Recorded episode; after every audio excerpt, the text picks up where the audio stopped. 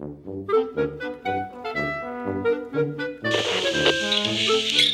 a Suelas de Goma, el podcast sobre cultura sneaker con entrevistas y relatos sobre las mejores zapatillas, sneakers, tenis o como quieras llamarlas, de basket, running y skate de la historia.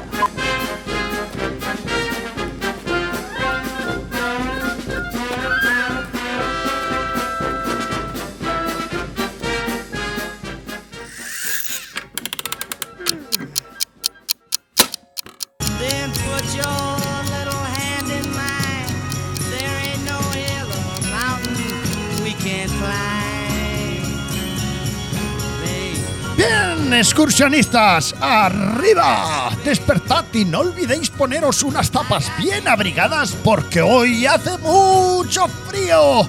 Hace frío todos los días. ¿Dónde pensabas que estabas? ¿En Miami? Muy bien, chicos, habéis puesto la cinta bien. Y habrás de tener cuidado por culpa de la, bueno, ya sabes, la ventisca esa. Sí, el parte meteorológico advierte de la gran ventisca esa, pero además, hoy es un gran día porque hoy, dilo conmigo, hoy es el día de la marmota. ¿Qué diablos?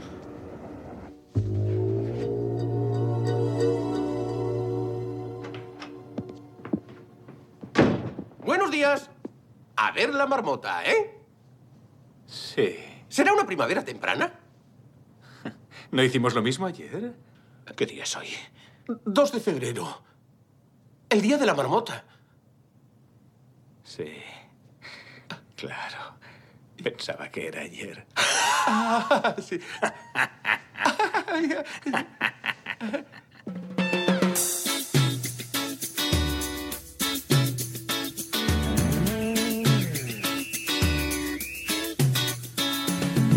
Groundhog Day, o sea, Atrapado en el Tiempo, se estrenó en verano de 1993. Yo recuerdo que estaba de vuelta del servicio militar en Segovia. Yo hice la mili de nueve meses en Segovia y, bueno, no es que me lo pasara bomba, pero la hice. Los protagonistas de esta peli, Bill Murray, mi actor favorito de todos los tiempos, y Andy McDowell, guapísima, interesante y atractiva, y, gran actriz, lógicamente, eh, y atractiva todavía hoy con 65 años. 73 tiene ya Bill Murray. ¿Cómo pasa el tiempo, amigas y amigos de la noche? Bueno, sabed que si para vosotros Atrapado en el Tiempo, la película Groundhog Day, es una de vuestras películas favoritas, bienvenidos al club porque yo también lo soy. Y me encantaría, me encantaría, de hecho, eh, creo que me lo voy a poner en el calendario ya en serio, de cara al año siguiente, el ir a Pansatoni, como decimos muchos, Pansatonifield, que está en Illinois, a pasar allí unos días, porque de hecho en Pansatoni celebran el Día de la Marmota, hacen grandes eventos, lógicamente tienen mucho tirón a raíz de, la película, se lo curran mucho, de hecho hay una web eh, que es Groundhog, eh, no sé si es .com o .org, y bueno, allí podéis ver el, pues eso, el pueblo, lo que organizan, eh, hospedaje, el centro turístico, bueno, está, está curradísimo. De modo que no os extrañe que el año que viene aparezca por allí, si todo va bien, en plan turista, no sé si solo o con alguien, allí a pasar unos días, a disfrutar del Día de la Marmota y a hacer el guiri y desde allí desplazarme hasta Chicago, cómo no, para ver a los, a los Bulls si es que hay partidos, claro. Bueno, en 1993 los viernes daban el 1, 2, 3, presentado en aquella temporada por Jordi Estadella. Estrenaron el programa en 1993 de ¿Qué apostamos? ¿Qué apostamos? ¿Qué apostamos? eh, Con, con Ramón García y Ana Obregón. Ya comenzaba a haber internet, pero yo creo que aún era una época en la que muy poca gente tenía móviles. Eso sí, ya había Telefónica, tenía sus propia, su propio cambalache ya montado que te ofrecía pues SMS, etcétera. Eh, pero vaya, yo recuerdo perfectamente el primer día que un amigo me dejó un, un móvil. eh, que me puse a llamar desde una calle del centro de Santa Coloma de Gramanet. Eh, creo que hice una llamada por hacer, en plan, para vacilar. Y me sentía raro, porque era, o sea, en plan ahí hablando por la calle con un aparato pegado en la oreja. O sea, era raro, era raro. Creo que era un Nokia. Eh, no sé si vosotros recordáis ese momento. Si es así, decídmelo, déjamelo en, en, en las eh, notas del, del podcast o bien en Instagram, como queráis, pero es muy curioso compartir estas historias, ¿no? De, de viejales como yo. Bueno, en 1993 ASICS lanzó por primera vez al mercado las Gel Lite. Reebok eh, nos eh, comenzó a poner los dientes largos con sus eh, nuevas zapatillas de running HXL, que era aquel modelo piel, sweat, combinado con nylon, con mesh, que tenía unas válvulas PAM en los laterales. También lanzó Reebok ese año las Insta Pump Fury y todavía faltaba más o menos un año para que Puma presentara sus zapatillas con sistema Disc. Eh, ya sabéis, esa ruedecita que hacía cric, cric, cric, cric y que ajustaba el calzado a los pies de eh, con una técnica similar a la, de, a la que utiliza la marca Boa, tan popular hoy día, sobre todo en calzado deportivo de montaña o de ciclismo, por ejemplo, ¿vale? De hecho, la marca Boa, no sé si lo sabéis, en la marca Boa, si tú te compras, si os compráis unas, en fin, botas de montaña, de running, eh, de ciclismo, lo que vosotros queráis, con marca Boa, ¿vale? O sea, que sea un, eh, la marca oficial Boa, tenéis garantía de por vida y si se os rompe porque le habéis dado un golpe, ostras, de repente no, ya no ajusta, lo que sea, bien podéis dirigiros directamente a la casa Boa eh, mediante el mail que tengan en la web, etcétera, o si no, ir a ese establecimiento donde o bien o donde os las vendieron, o bien, si son majetes y tienen productos con, con BOA y os quieren hacer la gestión, pues también os la pueden hacer sin ningún problema, porque lo que hace BOA es volver a enviar otra ruedecita de esta con los cables, se monta, si en cualquier caso no sabes o no te atreves, pues te lo monta el de la tienda y, ya está, ¿vale? O sea que bueno, que lo sepáis. Sistema BOA, muy buen invento. 1993, eh, yo recuerdo que estaba trabajando en Pizza World eh, y también existía por aquel entonces ya Pizza Hut. Yo existía repart... O sea, yo existía... Efectivamente, amigos, yo ya existía.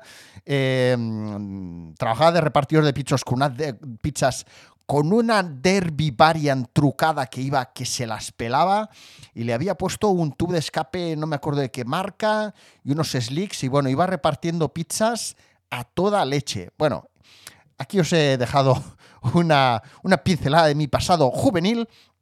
1993, New Balance también lanzaba al mercado las 1500, ¿vale? Y eh, que yo recuerde, hay dos zapatillas, ha habido y hay dos zapatillas a la venta en el mercado. Bueno, una que, que salió en el 2008, que era una Puma XR, un antiguo modelo de los 80 de running, que lo que hicieron es eh, ponerle como un print. eh, vamos a ver si encuentro las imágenes rápidamente aquí, amigos. Sí, mira, las he encontrado aquí, maravilloso. Sí, os las puedo escribir viendo la foto. Zapatilla de piel marrón oscuro con, algún- con eh, la parte del empeine y, y- alguna de las zonas de los laterales con una imitación de pelo, como de castor, ¿no? Y el logotipo de Puma con un print muy cutre que imita, pues, supongo que césped, ¿no? Luego con un bordado en la, len- en la lengüeta y en el talón y en los lazos también con los dibujitos eh, que hacen pues, eh, un guiño al Groundhog Day y tal, ¿no? Mm, muy bien intencionadas, pero un poco, un poco zapatilla como de estas de segunda clase eh, que las verías en una, las podrías ver en una zapatería de estas un poco de barrio y, y colarían, ¿vale? O sea, ¡ñe! Eh, un poco feunas, un poco feunas. Juraría que vi una muestra en el showroom que tenía Paul y Ricky, propietarios y fundadores de 24 quilates, en el showroom que tenían debajo de la tienda, en el establecimiento, en la tienda del Borne. Juraría que las vi y juraría que Paul incluso me dijo, oye, si quieres llévatelas, y dije que no. y tiempo después me arrepentí. A lo mejor lo he soñado y me lo estoy imaginando, ¿eh? pero yo juraría que sí. Lo- esa, anécdota seguro, seguro, seguro que sí que sucedió con unas Puma que ellos ay, con unas Reebok que ellos tenían. Ahora no me sale el nombre de las eh, que estaban inspiradas en eh, los Gremlins. Los Gremlins. Y no me las llevé y eso sí que me acuerdo. Bueno, ¿qué más? Eh, y después, el año pasado, salieron a la venta unas Adidas, que estas sí que son más pintonas. Eh, diría yo que fue el año pasado, unas eh, Supernova Cushion 7, ¿vale?